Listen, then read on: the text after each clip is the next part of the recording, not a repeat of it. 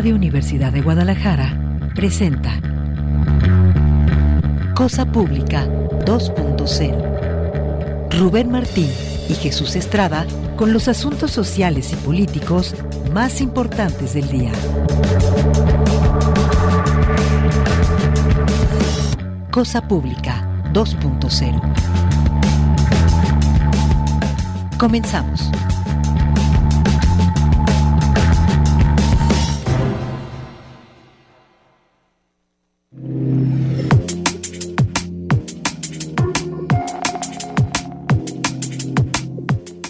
Hola, ¿qué tal? Qué gusto que continúen acá en Radio Universidad de Guadalajara. Bienvenidos ahora a Cosa Pública 2.0, el espacio que preparamos para compartirles con mucho gusto en este horario una selección de los temas sociales y políticos que nos parecen más urgentes en la muy amplia agenda informativa de Jalisco, de México y temas internacionales también. Estamos transmitiendo en vivo en este miércoles 15 de febrero del año 2023, que por cierto aprovechamos para enviar un cordial saludo a los compañeros y a toda la población allá de Colotlán por el aniversario de Radio Universidad de Guadalajara allá en Colotlán. Una bienvenida también a las personas que nos acompañan desde otros puntos de Jalisco a través de la red Radio Universidad de Guadalajara y por supuesto también una bienvenida a las personas que nos acompañan desde las latitudes más lejanas a través de la página www.radio.udg.mx. Les recordamos que también estamos transmitiendo este espacio en vivo a través de las plataformas de Facebook Live y de Twitter. Nos pueden encontrar ahí, eh, acompañarnos e incluso contactarnos. La cuenta es arroba cosa Pública 2 en Twitter, Cosa Pública 2.0 en Facebook. Hoy vamos a compartirles varios asuntos sumamente delicados y graves. Por una parte, le vamos a dar seguimiento a la crisis en torno a personas desaparecidas y esto porque a pesar de que ayer el colectivo Luz Esperanza estuvo colocando fichas de búsqueda como suelen hacerlo en la zona del centro de Guadalajara, en particular en ese tótem o en ese logo gigante de la marca comercial de Guadalajara, Guadalajara, inmediatamente en pocas horas procedieron los elementos municipales a retirar las fichas con rostros e información de algunas de las 15.000 personas que están desaparecidas en Jalisco. Por supuesto que el colectivo lo reprochó. Vamos a tener un contacto en unos minutos con Héctor Flores, eh, cofundador de este colectivo Luz de Esperanza, que por cierto también hizo un reclamo bastante importante el día de ayer. El reclamo es que no hay nada que celebrar un supuesto cumpleaños o aniversario de Guadalajara en un contexto en el que hay más de 15.000 personas desaparecidas y en un contexto en el que el gobierno gasta 26 millones de pesos en un carrusel y 20 millones de pesos en lucecitas para el espectáculo ahí en el centro de Guadalajara y no se están localizando los desaparecidos. Es el reclamo que hizo este colectivo. Hay otras situaciones también sumamente graves, que es el aumento en la escalada en la violencia machista y en los feminicidios. Vamos a comentarles que hubo una protesta el día de hoy en la madrugada porque hay denuncias de caso, al menos cuatro casos de violación que sufrieron custodias del centro penitenciario en las torres de seguridad allá en Puente Grande. Son custodias del penal de Puente Grande. Al menos cuatro sufrieron violación de aparentemente o presuntamente de parte de compañeros de trabajo. Hicieron una protesta. Esto es algo importante porque el gobernador Enrique Alfaro, le recordamos que ayer insistió que toda la violencia machista y los feminicidios es de composición social y que el gobierno no puede hacer nada. Ahí hay un asunto sumamente delicado que hay que atender de parte de las autoridades. Y por cierto, le vamos a compartir algunos de los reclamos fuertes y puntuales que hacen colectivos de feministas de contra las declaraciones tanto de Enrique Alfaro como por cierto también del presidente del Supremo Tribunal eh, del Poder Judicial de Jalisco en torno a sus eh, maneras de aproximarse o contemplar la escalada de feminicidios. También, por cierto, hay casos de violencia eh, contra mujeres acá en la Universidad de Guadalajara. Está estudiando esta casa de estudio una denuncia en particular de una víctima, eh, una estudiante allá en Puerto Vallarta. Le vamos a comentar los detalles de ese otro caso. Y hay también situaciones más amplias que vamos a comentar, sobre todo que tienen que ver con la construcción de esta ciudad neoliberal lamentable hay varios asuntos más que eh, más adelante le vamos a comentar. También a la mitad del programa, hablando de feminicidios, vamos a tener una entrevista con Luz Estrada. Ella es eh, representante directiva del Observatorio Ciudadano Nacional del Feminicidio, para ver qué tiene que ver también, eh, cómo ven a escala nacional esta crisis que hay acá en Jalisco. Es parte del menú, pues, de lo que tenemos preparado esta tarde. Antes de pasar a los detalles, le quiero agradecer a Manuel Candelas por el apoyo acá en los controles de Radio Universidad de Guadalajara.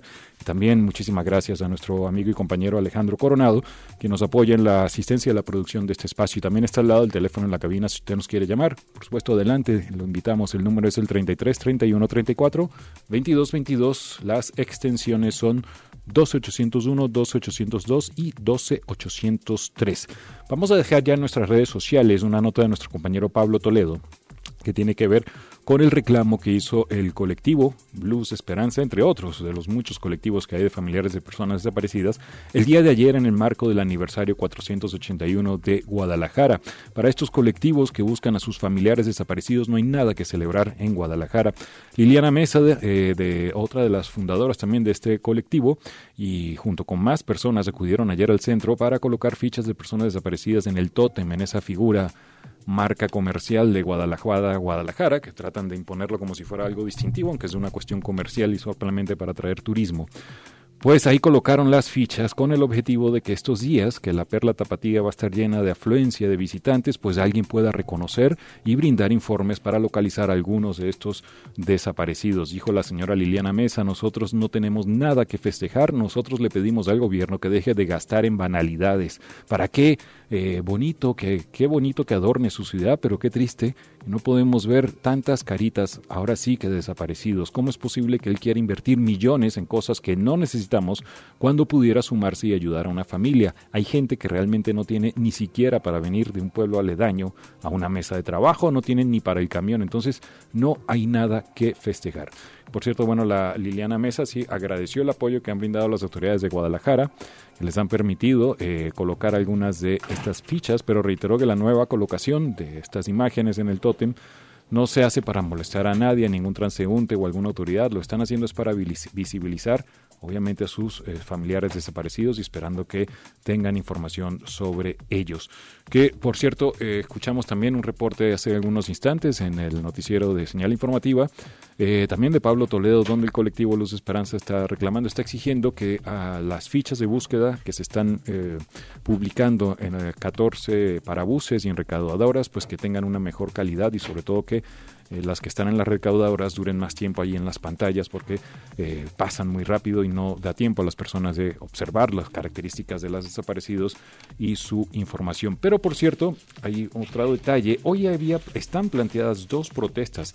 En la mañana eh, hubo una otra protesta del colectivo Luz de Esperanza, esto fue en la glorieta de las y los desaparecidos, ahorita vamos a hablar con Héctor Flores, pero también se está convocando a las ocho y media de la noche a otra protesta, esta nuevamente frente a Casa Jalisco donde despacha y vive el gobernador Enrique Alfaro. Y este es de parte de los familiares de Enrique, de Alex y de Omar. La convocatoria es a, asistir, pues, a, exigir la localización de estos jóvenes, que por cierto, ya parece que se está confirmando que efectivamente los tres desaparecieron en un mismo evento, no fueron desapariciones aisladas como se pensaba hasta ahora. Rubén Martín, buenas tardes. ¿Qué tal, Jesús Estrada? Efectivamente, autoridades confirmaron que son tres los jóvenes que desaparecieron el pasado 9 de febrero en la zona de Real Center, en el municipio de Zapopan, y aunque en principio se mencionó que eran hechos aislados, la desaparición de los jóvenes sí estaría conectada. El elemento en común es la mudanza de una barbería.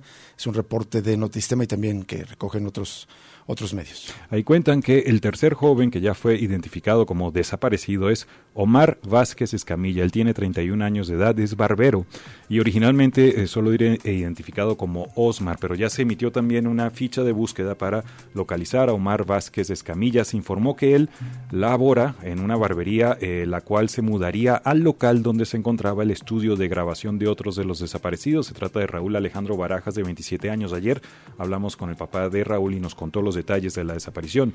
Enrique Esparza, de 21 años, iba a ayudar a esta mudanza. Hay que recordar que Enrique está desaparecido también. Y bueno, los familiares de Raúl Alejandro Barajas y de Enrique han realizado varias protestas exigiendo a las localidades que sean localizados con vida y hoy a las ocho y media será otra protesta. Una nueva desaparición masiva que se reporta aquí en la zona metropolitana de Guadalajara y bueno, pues para las autoridades es un asunto prácticamente ya cotidiano que eh, pues no despliegan los esfuerzos necesarios para atenderlos. Vamos a otra nota de nuestros compañeros de NTR.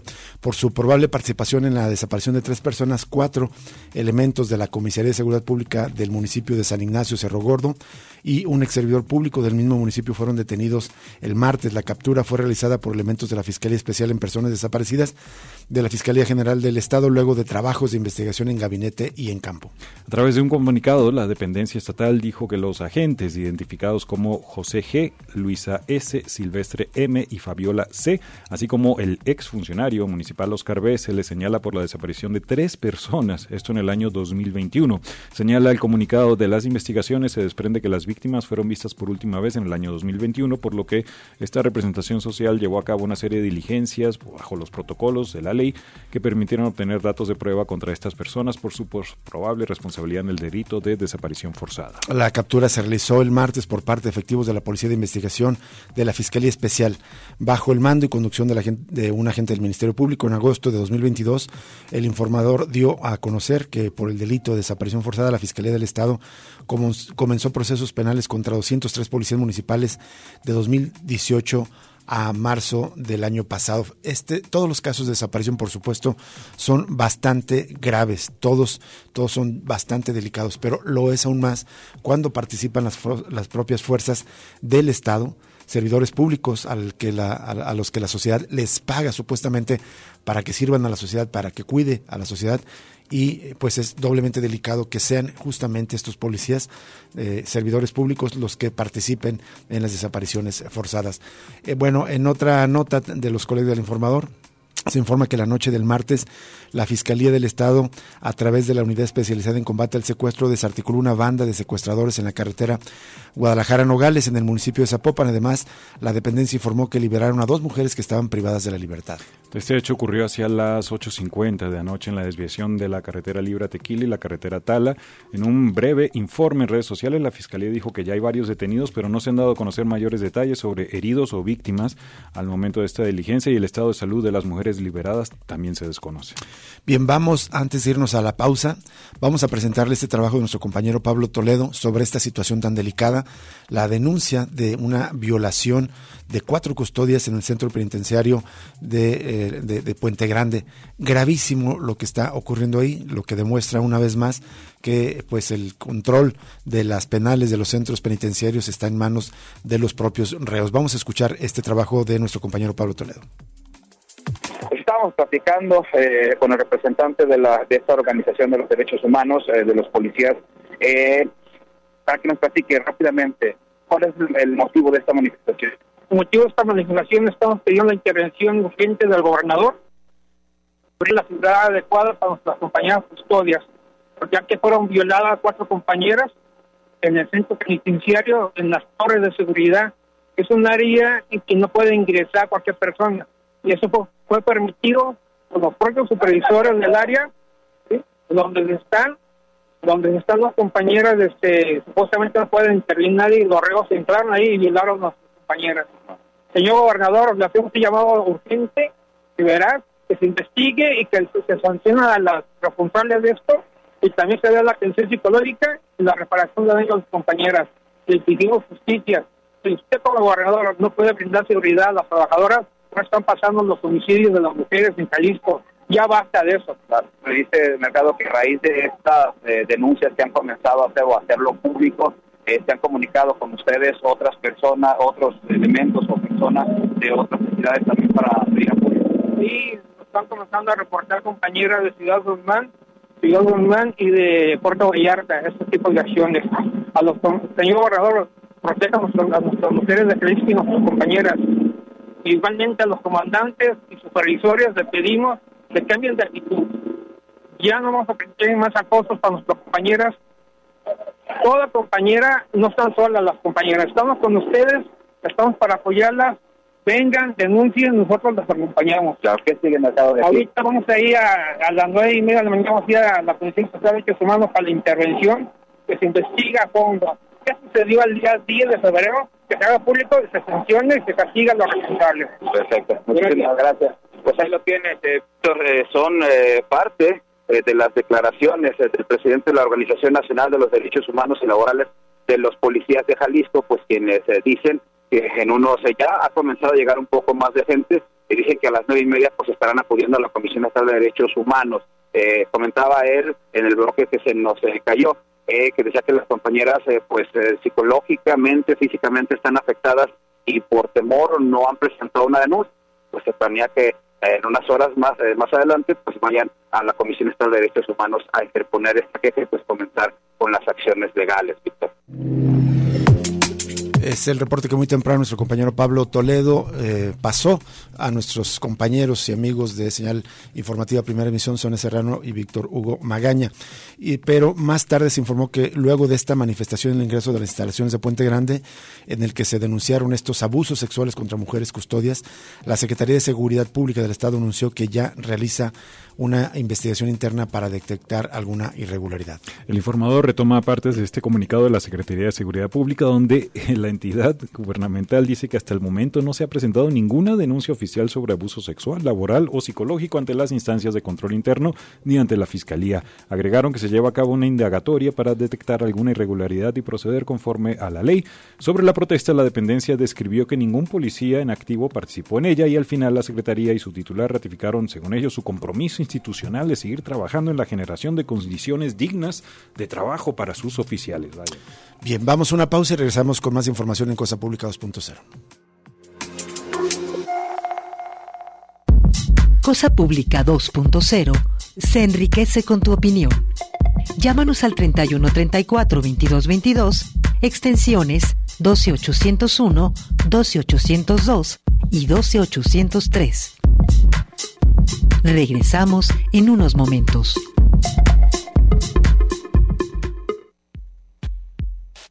Cosa Pública 2.0. Regresamos.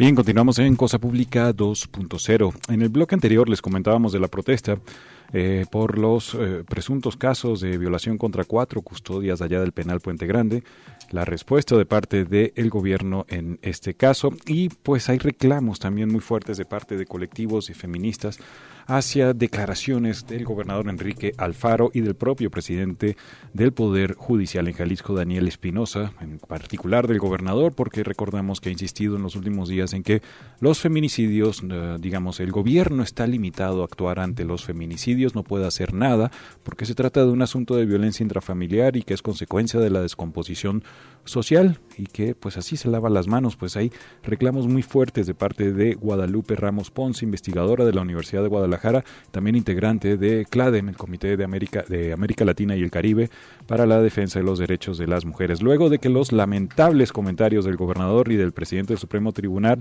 deslindando al Poder Ejecutivo y al Judicial del problema de los feminicidios, Guadalupe Ramos señaló la falta de garantías para una vida libre de violencia en contra de las mujeres y por cierto también en redes sociales la vamos a compartir tweets de Cladem haciendo reclamos a una campaña que lanzó el día de ayer el gobierno, lamentable, muy mala campaña, supuestamente para tratar de frenar el tema de la violencia en redes, la campaña, pero eh, las reacciones han sido terribles. Vamos a estas declaraciones de Guadalupe Ramos, que dio al diario NTR, dijo, dijo, es muy lamentable las dos declaraciones, yo las escuché también las declaraciones del presidente del Supremo Tribunal de Justicia y me parecen lamentables porque justo dimensionan el problema en el que estamos de la falta de acceso a la justicia, pero también que se necesita garantizarnos a las mujeres una vida libre de violencia. Entonces el hecho de que ellos aludan su, su responsabilidad pues nos da la idea de por qué estamos así. Guadalupe Ramos también dijo que es necesario que las autoridades tengan conciencia de cómo se viven ciertos círculos de violencia para encontrar soluciones y generar un acompañamiento. Dijo, hay que generar acciones muy concretas para brindar acompañamiento a quienes viven la violencia, para que lleven sus denuncias y lo lleven de manera segura. Sobre esto, Ramos dijo que independientemente del nivel socioeconómico en las mujeres, en ocasiones no es posible alcanzar a dimensionar las situaciones de violencia, por lo que tiene que ser un acompañamiento efectivo de parte de autoridades. Eh, también, bueno, en, eh, en, el mismo caso de este feminicidio que ayer le reportamos, contrario a las declaraciones del gobernador de Jalisco, Enrique Alfaro, sobre el deslinde del gobierno, en el caso del hombre que le quitó la vida a su eh, expareja en un auto y luego se suicidó, el alcalde Pablo Lemus señaló que ante este tipo de feminicidios se debe de actuar con atención y protección para evitar que más mujeres se conviertan en víctimas. Son declaraciones que recoge nuestro compañero Pablo Toledo. Ahí cita, citamos a, a Pablo Lemus, dice que ya no había materia de feminicidio en esta situación? Está hablando del caso de Santa Tere. Pues el agresor se había quitado la vida. Entonces, como dicen los abogados, ya no hay litis. Pues yo creo que sí, porque lo que tenemos que investigar es qué fue lo que ocasionó ese feminicidio, cuál era la situación de violencia que vivió esta mujer, cómo fueron las amenazas, por qué se subió al coche, qué estaba haciendo esa persona, tienen hijos o no tienen hijos, cómo podemos ayudar en el tratamiento psicológico de la familia después de esto. Yo creo que muchísimos todavía por investigar. Pablo Lemus se dijo abierto a escuchar a, los colectivos para mejorar los protocolos de prevención para la violencia en contra de las mujeres y en caso de que se deban enriquecer los mecanismos de defensa se considera un promotor desde el municipio de Guadalajara, pues por lo menos una postura distinta a la del, a la del gobernador Enrique Alfaro, que otra vez, y bueno, eh, pues no en balde, eh, desde CLADEM reaccionaron con muchísima indignación en sus redes sociales a las declaraciones, pusieron, repitieron la declaración del gobernador dijeron, no entiende que no entiende, otra vez con esta insensibilidad el gobernador Enrique Alfaro. La Universidad de Guadalajara analiza e investiga los recientes casos por presunto abuso sexual en Puerto Vallarta, desaparición de un estudiante y el suicidio de una persona en las instalaciones del Centro Universitario de Ciencias de la Salud, quien al parecer cometió un feminicidio minutos antes fuera del espacio universitario.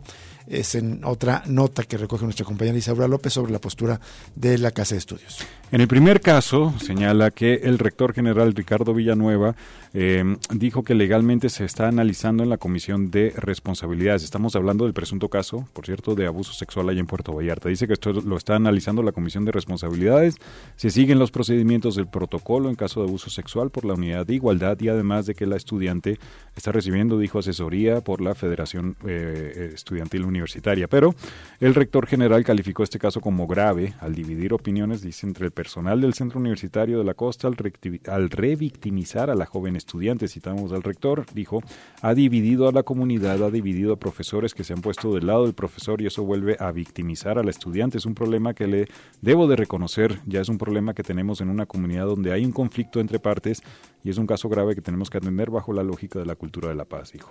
En el tema de la persona que se quitó la vida en las instalaciones del Centro Universitario de la Salud después de cometer un feminicidio en Santa Tere, Ricardo Villanueva negó que sea miembro de la universidad. No es un miembro de la comunidad universitaria. Entiendo que la línea de investigación más fuerte, que es un tipo que cometió un feminicidio en Santa Tere, hasta ahora la hipótesis más seria porque se encontró la moto en la que huyó de ese hecho cerca de las inmediaciones del Centro Universitario de Ciencias de la Salud. Las características son muy similares a esta persona. Hasta ahora nuestra hipótesis es que es un personaje totalmente ajeno a la comunidad universitaria que cometió un crimen de feminicidio y se fue a resguardar, se metió al centro universitario y cometió un atentado contra él mismo dentro de las instalaciones, señaló el rector de la Casa de Estudios. Por último, el rector dijo que la universidad se mantendrá al margen del estudiante de la preparatoria número 17 desaparecido desde hace algunas semanas, esto a petición de la familia que impidió llevar el caso en lo particular. Citamos al rector, dijo, la familia nos ha pedido que no nos involucremos en el asunto que ellos quieren atender de manera directa y la universidad solo interviene cuando la familia nos pide la ayuda, cuando la familia nos ha pedido la ayuda hemos estado eh, marchando, hemos salido a marchar cuando la familia está de acuerdo que esa sea la ruta. Bien, en otra información sobre el mismo tema, vamos, vamos a, bueno, hacemos una pausa en esta información para eh, eh, eh, tomar la llamada de don Héctor Flores del colectivo Luz de Esperanza. Don Héctor, ¿cómo está? Muy buenas tardes. Muy buenas tardes, muy bien, muchas gracias. Gracias, gracias por atender la llamada, don Héctor Flores. Bueno, tenemos interés en platicar con usted porque en, ayer y hoy realizaron actividades, ayer la pega de fichas de búsqueda en el centro de la ciudad, que por supuesto ya fueron eliminadas, digo por supuesto porque no debería ser así, sin embargo es la, una, una actitud reiterada de la autoridad y hoy realizaron una manifestación. ¿Nos quiere compartir la información de por qué salieron a manifestarse esta mañana, don Héctor Flores? Eh, eh, la manifestación fue eh, básicamente el respeto y restricto de tres derechos, derecho a la seguridad, derecho a la libertad y derecho a la vida. La seguridad porque es el principal problema de Jalisco y Guadalajara, la seguridad pública, la libertad, eh, el principal problema de, seguridad es la desaparición, y es el primer atentado, el primer derecho que violan es eh, la privación legal de la libertad eh, y la vida porque Fiscalía no está generando absolutamente nada desde hace un par de años. Eh, es una simulación terrible. Eh, hace, rato les ponía el, eh, el ejemplo a, a unos compañeros de medios y víctimas. Mi primer ministerio público me dice, don Héctor, ya me pidió sus, sus pretensiones, sus, eh, lo que quiere que investigue, y ya me lo presentó. Legalmente, póngamelo por escrito, por favor, porque si no hay manera de que yo me pueda negar. O sea, cabrón. O sea, te lo estoy pidiendo, no, no, yo, póngamelo por escrito. Para decirme eso, no me lo decía enfrente de la policía ministerial, me tenía que sacar de ahí donde nadie lo viera. Ajá. ¿Eso qué significa? ¿no? ¿Qué significa eso?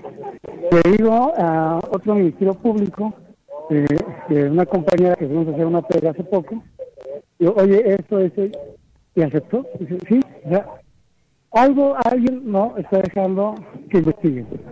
¿Sí? Es decir, Porque si, si no lo pone por, se lo pide por escrito, ellos simplemente no hacen nada. Lo van a negar, lo van a negar aunque sea un derecho. O sea, aunque esté bien sustentado, si no lo pido por escrito me lo va a negar porque no hay una, un sustento, una algo para sustentar, ¿no? Eh, entonces, eh, en ese sentido, no está caminando la fiscalía. Eh, no hay ninguna investigación. ¿no? Eh, eso no es nada nuevo, desgraciadamente, para las víctimas. Eh, entonces, se está atentando contra la vida misma. Claro. Estamos encontrando a todos nuestros desaparecidos, segmentados, eh, y tortura, sufrieron las muertes más horribles que uno se puede imaginar, ¿no? Porque generalmente pues mueren desangrados. Eh, el Instituto Jalisciense de Ciencias Forenses no le pone, no le pone eh, la causa de muerte, porque pues no tiene ninguna herida mortal, solo está segmentado el cuerpo. Entonces, eh, no puede ser posible este, esta situación, no puede ser posible que el Estado esté participando activo o pasivamente de, de este delito, es una aberración. Y lo que no entendemos más es la cerrazón. Aquí estamos las víctimas todavía enfrente del Palacio de Gobierno Sí. eh, para que nos atiendan. Y dice, "Ok, el lunes te atiende el maestro Enrique. Es que no, traigo, no tenemos un tema político para hablar con él. Eh, queremos hablar con la, una- la autoridad, con la fiscalía, con- y son los mismos temas de hace un año. Eh, pero tienen que avanzar. Entonces, no, no, han, no han salido nadie todavía a atenderlos a- en, en esta, en esta manifestación que llevaron desde la mañana, eh, a- a- desde la glorieta de los desaparecidos hasta, hasta el centro. No, inclusive ya hicimos otra pega aquí en las letras, aprovechando el tiempo. Eh, salieron, eh, pero no nos atienden. O sea, están autoridades, ni siquiera autoridades, un ministerio público para dar la cara por la fiscalía. Él no puede tomar ninguna decisión. Ya nos la pasó, ya nos ha pasado dos veces que llegamos a fiscalía después de tener acuerdos supuestamente con el licenciado Eric y nadie los conoce y nunca se toman en cuenta y nunca los, eh, nunca se llevan a cabo. O sea, solo es una simulación. Y nosotros les queremos dar a entender, el tema no es político, el tema son... Digo, yo llevo un año y siete meses buscando a mi hijo. Eh, Liliana Mesa, la presidenta, lleva dos años. Eh, así estamos todos buscando... Nos, tú no nos puedes garantizar que nuestra familia esté vivo. Y si estuviera vivo, no puedes garantizar que va a estar vivo de aquí al lunes cuando nos va a recibir el maestro. Y que de aquí a que nos reciba el maestro y llegue a las autoridades y si llegan a los otros 15 días, ya otro mes. Y mientras ellos están, eh, estamos descubriendo los cuerpos en fosas, las investigaciones no avanzan. Entonces, ¿a quién sirve el gobierno? ¿A qui- a- ¿En manos de quién está la seguridad de, de las víctimas? Incluso hice una eh, un llamado si algo le pasa a alguna de las familias, a un servidor, pues es manufactura del gobierno del Estado, Somos, eh, ya estamos cansados también, eh, Liliana y yo, los seguimientos diarios, eh, diario en la casa, eh, están afuera, eh, van motos, van carros a diferentes horas del día, el mecanismo de la CEGOV, eh, igual, ¿no? A nivel federal no quieren proteger ni a los reporteros ni a los defensores de derechos, de- de derechos humanos. Pero entonces siguen manteniendo ustedes eh, acoso y vigilancia de parte de personas desconocidas. Ah, sí, esa, eh, la, la presidenta Liliana Mesa el servidor eh, casi todos los días. Eh, la otra vez nos estaban esperando los vecinos para decirme que casi casi se iban a correr porque ya no, ya no se puede, ya tenemos mucho miedo ya. Y es contigo el problema. Héctor Flores, le saluda Jesús Estrada. ¿Usted cree que ese acoso, esa persecución, esta intimidación es por las constantes protestas y por la, actividad que tiene el propio colectivo? ¿O quizás es por su caso particular? Hay que recordar, pues usted está buscando a su hijo desaparecido en la zona de la Minerva, presuntamente en una desaparición forzada donde habría participado elementos de la Fiscalía, ¿no? Sí, sí, no, eh, yo desde que denuncié he tenido este, ese tipo de problemas. De hecho, los primeros cinco meses estuvieron, eh, bueno, tenía todos los días un carro y una camioneta al parecer de fiscalía en la esquina, todos los días, y todos los días, de 2 de la mañana a 4 de la mañana, eh, iban los carros y se paraban enfrente, y bueno, todo eso está sustentado con fotos de una cámara que tenemos ahí de vigilancia. Eh, sí es, eh, aparte de la reclama que estoy haciendo, porque por más que presento datos y los ratifico y hay dos liberados en mi carpeta de investigación que la Fiscalía eh, no quería aceptar. la Fiscalía no me ha contestado. Mm. a la Fiscalía que me conteste porque se iban a mi hijo sin orden de la televisión. Y aparte, pues el tema... Eh, da la coincidencia que cuando pasa algún evento que llama la atención del colectivo o, alguna nota al día siguiente en contra del gobierno, al día siguiente están, eh, empieza el seguimiento más fuerte. Entonces, claramente este acoso está relacionado con las actividades que ustedes llevan a cabo.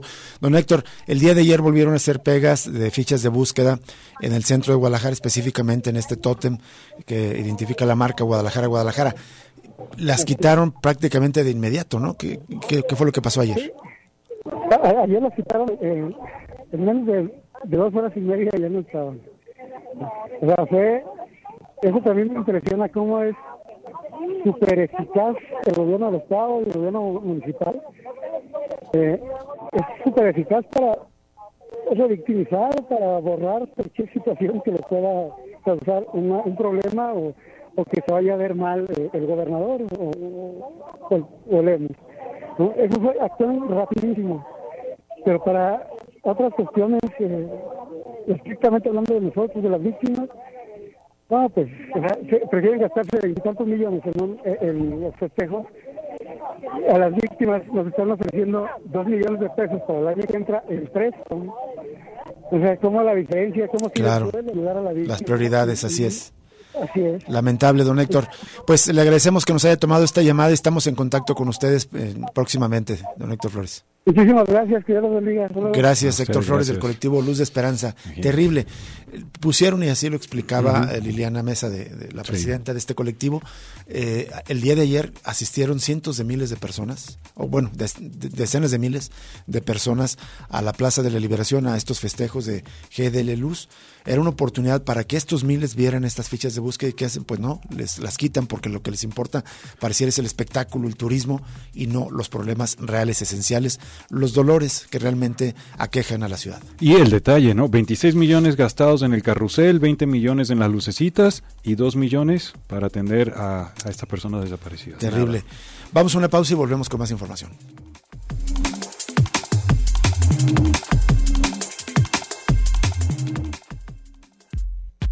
Ya regresa Cosa Pública 2.0 con Rubén Martín y Jesús Estrada.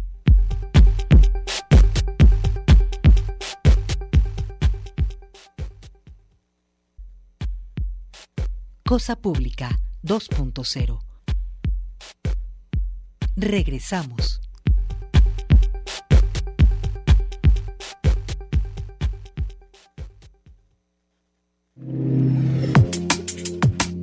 Seguimos en Cosa Pública 2.0. Vamos eh, directamente a la línea telefónica para agradecer enormemente a Luz Estrada del Observatorio Ciudadano Nacional del Feminicidio que nos tome esta llamada. Este Observatorio Ciudadano Nacional ha hecho un seguimiento muy puntual de la, del ascenso de los casos de violencia machista, de los feminicidios que han ocurrido eh, antes, en años anteriores en el país, pero especialmente en estas semanas de arranque de año.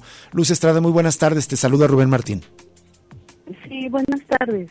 Muchísimas gracias por atender esta llamada con nosotros, Luz. Tenemos mucho interés en conocer el punto de vista de este Observatorio Ciudadano Nacional del Feminicidio sobre estos hechos de violencia machista que están ocurriendo en, pues, en, Jalisco en particular en, el arranque de este año. ¿Cuál es el punto de vista del Observatorio sobre estos feminicidios que, han ocurrido en, el Estado? Pues mira, Jalisco sigue siendo un estado en, en alerta, está entre los 25 estados con, con declaratoria de alerta de género. Entiendo que hasta ahorita en el primer mes había nueve muertes violentas. El año pasado, este, para contextualizar, el Sistema Nacional de Seguridad eh, plantea dos, 215 eh, homicidios, eh, asesinatos de mujeres y solo 35 casos los investigaron como, como feminicidio. Eh, esto es importante tenerlo claro porque uno de los eh, cuestionamientos que hay en la fiscalía es cómo se está acreditando el delito de feminicidio. ¿Solo 35 de cuántos, Luz? Perdón que te interrumpa. De 215 asesinatos. ¿no? Eh, de 215 el año pasado, 35 solo eh, se, investigaron, entiendo, como feminicidio. Este, para las características y el contexto del estado de Jalisco, que no solo la violencia está suscrita en el ámbito familiar, sino en un contexto más comunitario de criminalidad, es importante tener muy claro uh, cuáles son las causas que provocan estos asesinatos y cuáles de ellos tienen que ver por la por la condición de ser mujeres y que son cometidos tanto por por conocidos y desconocidos. Y, y, es importante porque por eso está en alerta Jalisco como otros estados que tienen un contexto criminal grave. Son toda esta violencia de la delincuencia organizada. Así es. Y entonces hay una, en este caso, eh, el que la fiscalía, las autoridades de Jalisco apenas investiguen una, una parte muy pequeña como caso de feminicidio, ¿se debe justamente a una mala actuación de la fiscalía o a qué, a qué lo atribuirían? Pues, eh, pues esto es lo que ahorita se está revisando porque hasta ahorita no hay una fiscalía de feminicidio, es una unidad, pues así como unidad no cuenta con la estructura, que es una fiscalía especializada de feminicidio, nosotros ya se lo planteamos el año pasado al fiscal, sea que haya una fiscalía eh, de feminicidio, este y también el, el que realmente apliquen el protocolo de investigación eh, de que toda muerte violenta debe iniciarse investigándose con perspectiva de género para que puedan acreditar el, el delito de, de feminicidio. De hecho, se tiene que presentar la misma fiscalía un informe, una investigación este, está haciendo la unidad de análisis y contexto sobre cuáles siguen siendo los factores que obstaculizan eh, la investigación de muertes violentas. Eh, Luz Estrada, es común que eh, el resto de otras entidades, otras fiscalías, solamente investiguen una parte muy, muy pequeña del total de muertes violentas de mujeres como feminicidio, o Jalisco se destaca por alguna razón especial.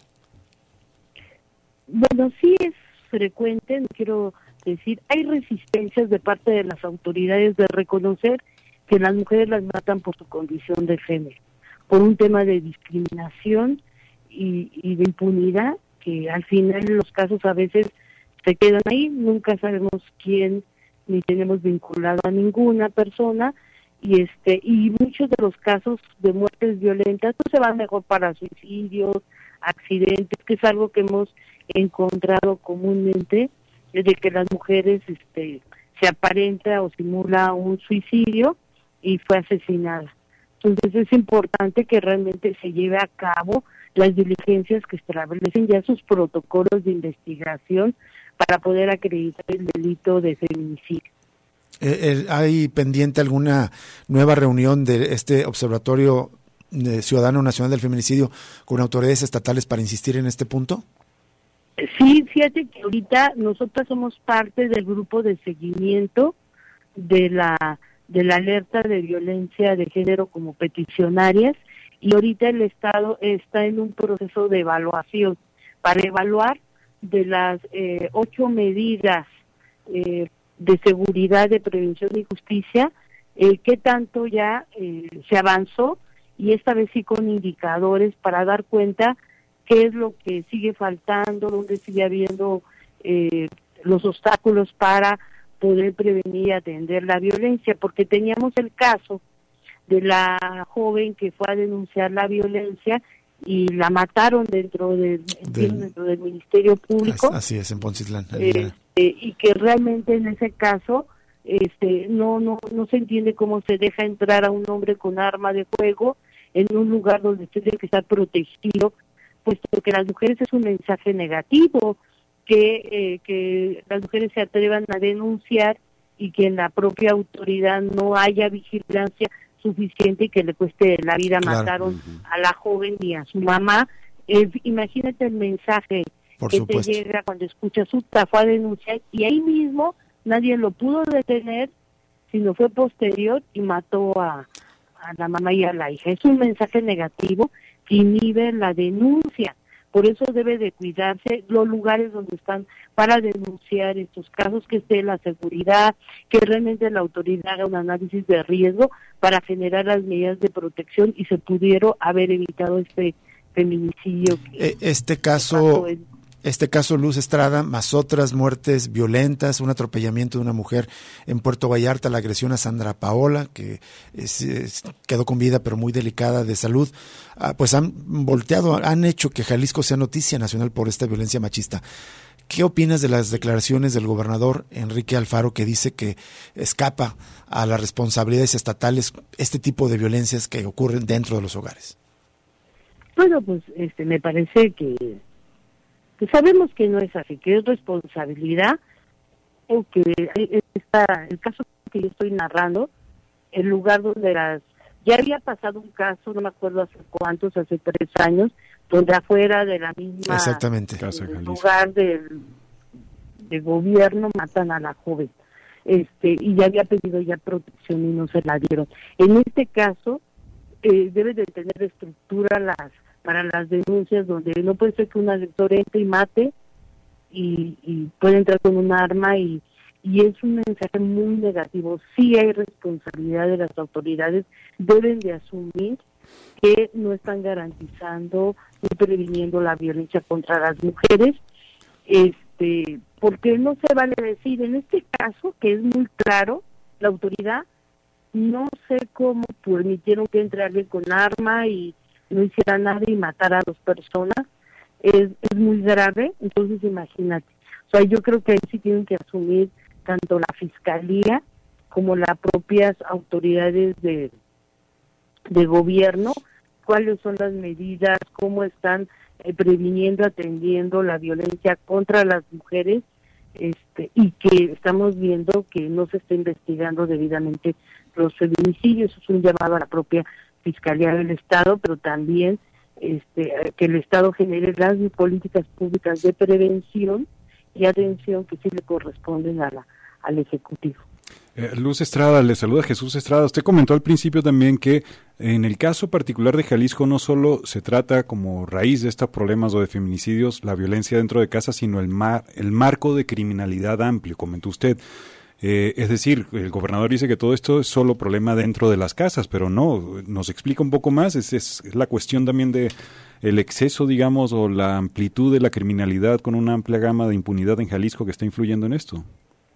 Sí, mira, por un lado, no solo, porque los asesinatos no solo los cometen las parejas, estamos hablando de mujeres porque la letra de género habla también de mujeres y niñas desaparecidas. Solo para que tengan un un, este, un dato más.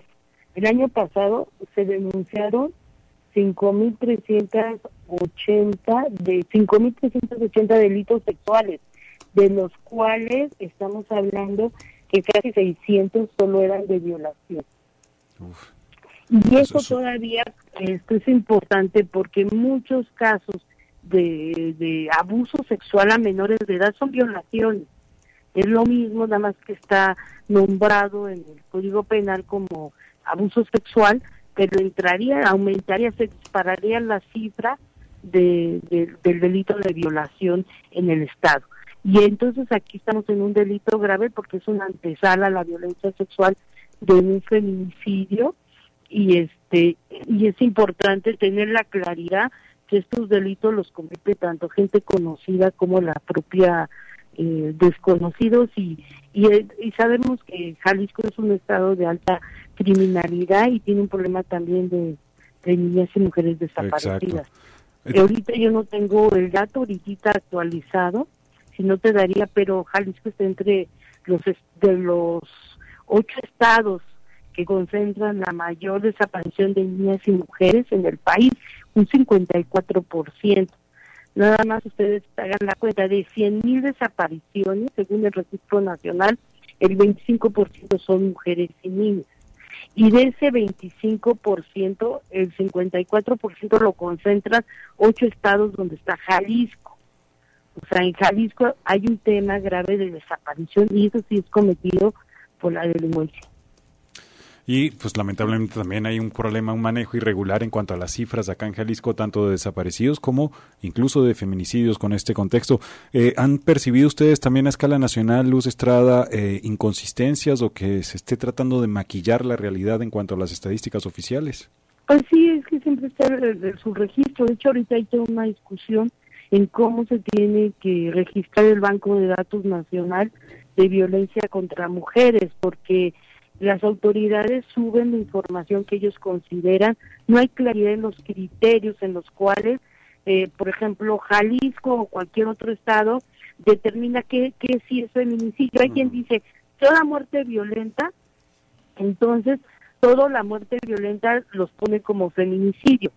Este, y hay quien te dice, no, hasta que yo logre la vinculación, lo suben en su dato estadístico como feminicidio hasta la vinculación o hasta la sentencia. Entonces, hay una disparidad de criterios de realmente cuántos asesinatos con características por la discriminación contra las mujeres se está acreditando debidamente y entonces las estadísticas, las estadísticas no reflejan la realidad en cuanto a feminicidio. Lo que sí es real es que en un país donde se asesinan en promedio a 3.700 mujeres en el país este eh, las asesinan, estamos hablando de un promedio de 10 a, a 11 mujeres diarias asesinan en México. Y Jalisco es entre los estados más violentos, entre los ocho estados más violentos del país. Entonces sí es importante que las autoridades no invisibilicen o minimicen el problema porque entonces no se generan las acciones para poder pues este erradicar este problema de violencia contra mujeres. Así es.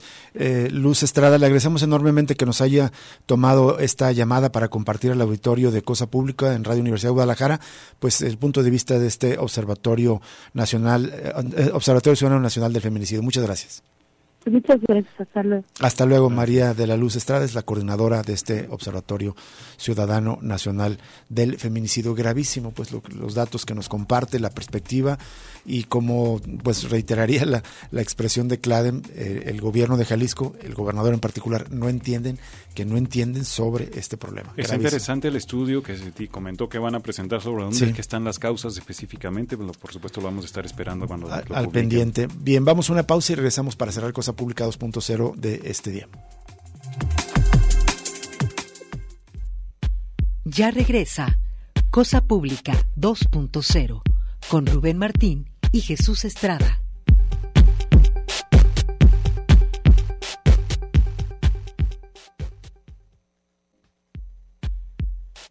Cosa Pública 2.0. Regresamos.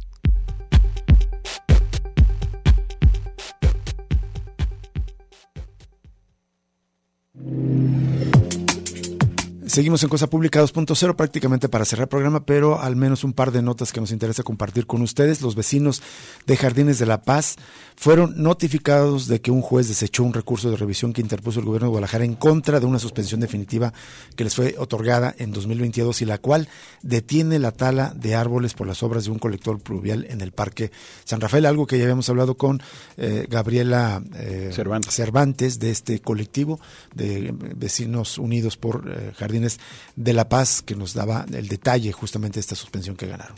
En esa nota de NTR cuentan que la suspensión fue otorgada para evitar el derribo de al menos 300 árboles que estaban en el polígono donde se está realizando esta obra y en respuesta al ayuntamiento eh, de parte de la Dirección de Medio Ambiente y la comisaría interpusieron un recurso de revisión para que se permitiera talar estos 300 árboles, pero pues fue frenado. Como las obras continúan, pese a que el recurso del municipio fue desechado, vecinos señalaron que son ilegales estas actividades. El desacato se suma a la violación de una clausura que interpuso la Procuraduría Federal de Protección del Ambiente a los trabajos y para lo cual y por lo cual ya hay una denuncia penal ante la Fiscalía General de la República.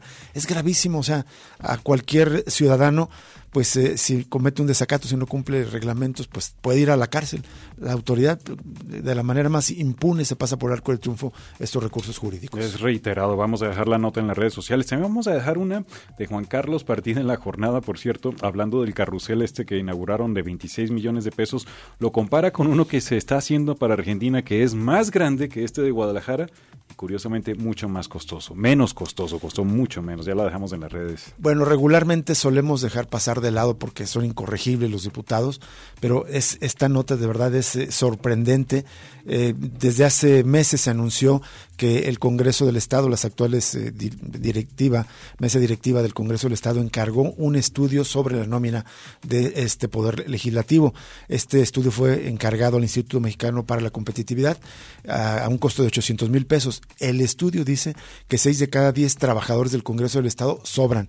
No tiene nada que hacer ahí. ¿Qué implica esto? Bueno, que estamos, la, nómina del Congreso es aproximadamente, del el presupuesto del Congreso es aproximadamente mil millones de pesos. Nos podríamos ahorrar fácil 600 millones de pesos porque la mayoría es nómina y no pasaría nada. Seguiría funcionando igual ya se sabía que ahí, eh, está abultada la nómina, que hay aviadores, que los propios diputados o los políticos o dirigentes de partidos colocan a, sus amigos ahí, a las amantes en, algunos casos, o amantes, en varoniles también, es decir, a los novios, a las novias, les dan trabajo ahí, no van a trabajar y sin embargo cobran a costa del erario, es decir, a costa del dinero suyo y mío, de nuestro bolsillo se paga este dinero. Sobran de, de, de los 1.069 trabajadores trabajadores, sobran 649, es decir, podría funcionar el Congreso del Estado con 400 trabajadores de los 1069 que tiene en este momento. es indignante. Me imagino que sí son la mayoría de los poderes públicos, pero aquí está un caso muy concreto de estos excesos. Ya lo dejamos en las redes, ahora falta, ahora que qué van a hacer los diputados con este estudio, con los resultados, si van a proceder a despedir o no, es toda una cuestión que están debatiendo, pero creo que ni siquiera hacía falta un estudio como tal, si es una cuestión que lleva años denunciándose, pero bueno, qué bueno que ya un estudio estudio pone puntualmente, digamos, los detalles. lo, lo, interesante es que ya son cifras precisas de la sobrenómina del peso abultadísimo. Por cierto, eh, genial el, el, cartón de Cucho de este día. El carrusel. Sobre el carrusel legislativo. De aviadores. Exactamente, de aviadores. Genial el trazo de Cucho dedicado a este tema. Nos vamos. Muchísimas gracias por habernos escuchado, por habernos sintonizado. Lo invitamos a permanecer en sintonía de Radio Universidad de Guadalajara. Es miércoles, sigue temporada de libros. Mañana lo invitamos a que nos acompañe nuevamente a Cosa Pública 2.0, el análisis crítico de la realidad de cada día. Hasta mañana, gracias.